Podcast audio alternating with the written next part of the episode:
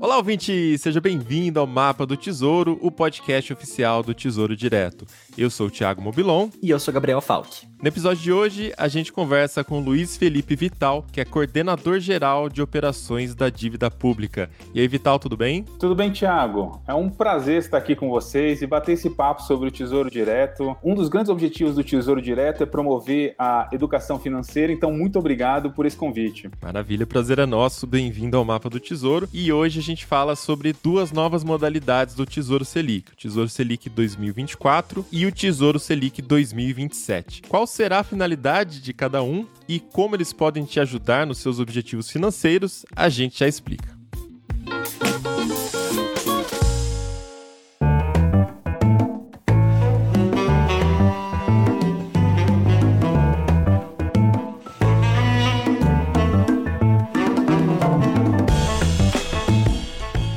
Vital, olhando aqui na minha corretora ou no meu banco, eu vi que existe um novo título do Tesouro Selic com vencimento em 2024. A gente já explicou no mapa que esse título é um pós-fixado, ou seja, ele acompanha mais ou menos a variação da taxa Selic, mas eu queria saber que diferença faz uma data de vencimento no Tesouro Selic, né? Se eu comprar o 2024 ou o 2027, um é melhor que o outro, qual é a diferença entre cada título? Muito bem, o Tesouro colocou esses dois títulos à disposição dos investidores pensando nos objetivos de cada investidor, trazer o um instrumento adequado para cada investidor. Basicamente, o que muda é que nos títulos mais curtos, eles são menos suscetíveis a qualquer variação de mercado. O Tesouro Selic já é um título muito seguro pela sua característica, é um título pós-fixado, indexado à taxa Selic. Agora, existe uma questão que é o ágil ou deságil, porque esses títulos se baseiam no mercado secundário. E o mercado secundário reflete as forças de oferta e demanda. Então, se os investidores procurarem mais ou menos esses títulos, pode haver uma pequena flutuação de preços. Essas flutuações são muito pequenas, são raras mas elas podem acontecer. E tá aí o detalhe que o Tesouro Direto traz para os investidores esse ano. Ele coloca um título com vencimento em 2024 que ele é muito menos suscetível a essas variações. E um título com vencimento em 2027 que ele oferece uma taxa de retorno um pouco maior e, por consequência, ele é um pouco mais suscetível a essas variações. Mas o que é importante a gente falar é que a gente está tratando do Tesouro Selic, Tesouro Selic ele é um instrumento bastante seguro por definição. Então a gente está falando de variações muito pequenas que podem ocorrer com uma frequência muito baixa, muito raramente. Então eu tenho um instrumento muito seguro, que é o Tesouro Selic, e eu tenho dentro dele uma opção que ela é ainda mais segura, que é o que vence em 2024, menos suscetível a variações de mercado. Vital, os efeitos dos fenômenos na economia nacional afetam cada um deles de maneira diferente, ou de 2024, 2027, ou isso é algo que impacta os dois na mesma maneira? Gabriel, esse impacto vai depender da forma como o investidor vai lidar com seus investimentos.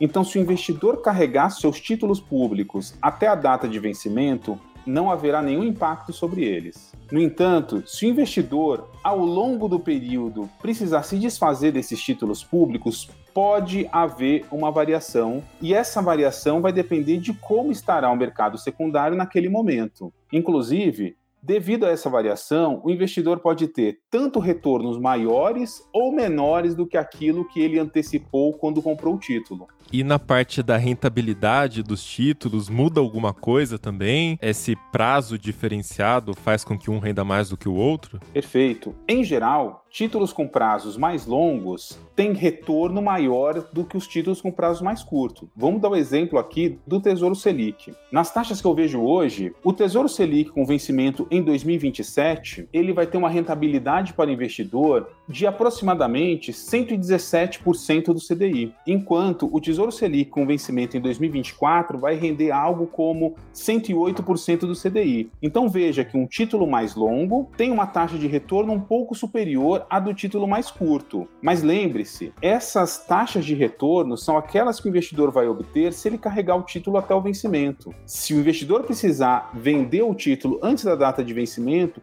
ele poderá estar sujeito a essas pequenas variações de mercado que são muito pouco frequentes, mas elas podem acontecer no Tesouro Selic. Vital, para a gente finalizar o episódio, como que o nosso ouvinte pode diferenciar e escolher quais dos dois tipos de título se adequa melhor para o que o investidor está buscando? Quais os critérios que ele deve levar em consideração na hora de escolher ou 2024 ou 2027? O investidor ele precisa conhecer o seu objetivo e sempre escolher um título adequado, com prazo adequado aos seus objetivos. No caso do Tesouro Selic, esse é um título que tem sido muito usado pelos investidores como um instrumento de reserva ou como uma reserva de emergência. Nesse caso, o investidor estaria deixando uma parcela dos seus recursos em um instrumento com bastante liquidez e com risco muito baixo. Para aqueles investidores que entendem que podem necessitar desse recurso num prazo mais curto, o Tesouro Selic com vencimento em 2024 seria um instrumento mais adequado. Para aqueles investidores que gostariam de fazer a sua reserva para um prazo mais longo, o Tesouro Selic 2027 pode atingir esse objetivo com uma rentabilidade um pouco superior. É muito importante que o investidor conheça seus objetivos e escolha um título com prazo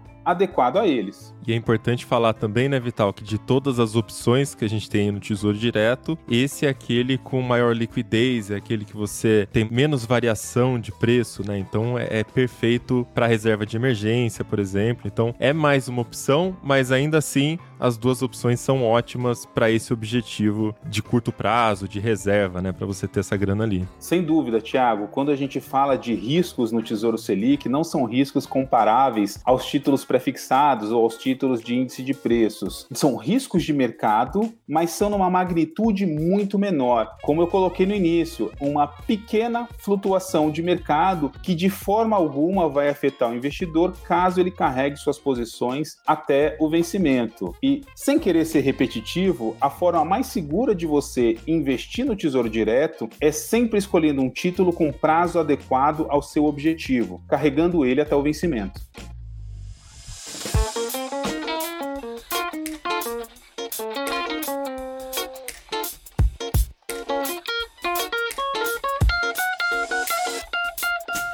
Então é isso. Se você quer ficar craque nos investimentos, segue os nossos canais no Instagram e no YouTube. É só procurar por Tesouro Direto. E uma novidade aqui no mapa: a partir do próximo episódio, quem vai estar no comando aqui é o Gabriel Falk, né, Falk? É isso aí, Mobilon. Lembrando também o nosso ouvinte para não perder nenhum programa futuro, ele não esquecer de seguir o mapa do Tesouro no Spotify, no Apple Podcast ou na plataforma preferida que ele escolher. É isso, a gente fica por aqui e até a próxima. Até, gente.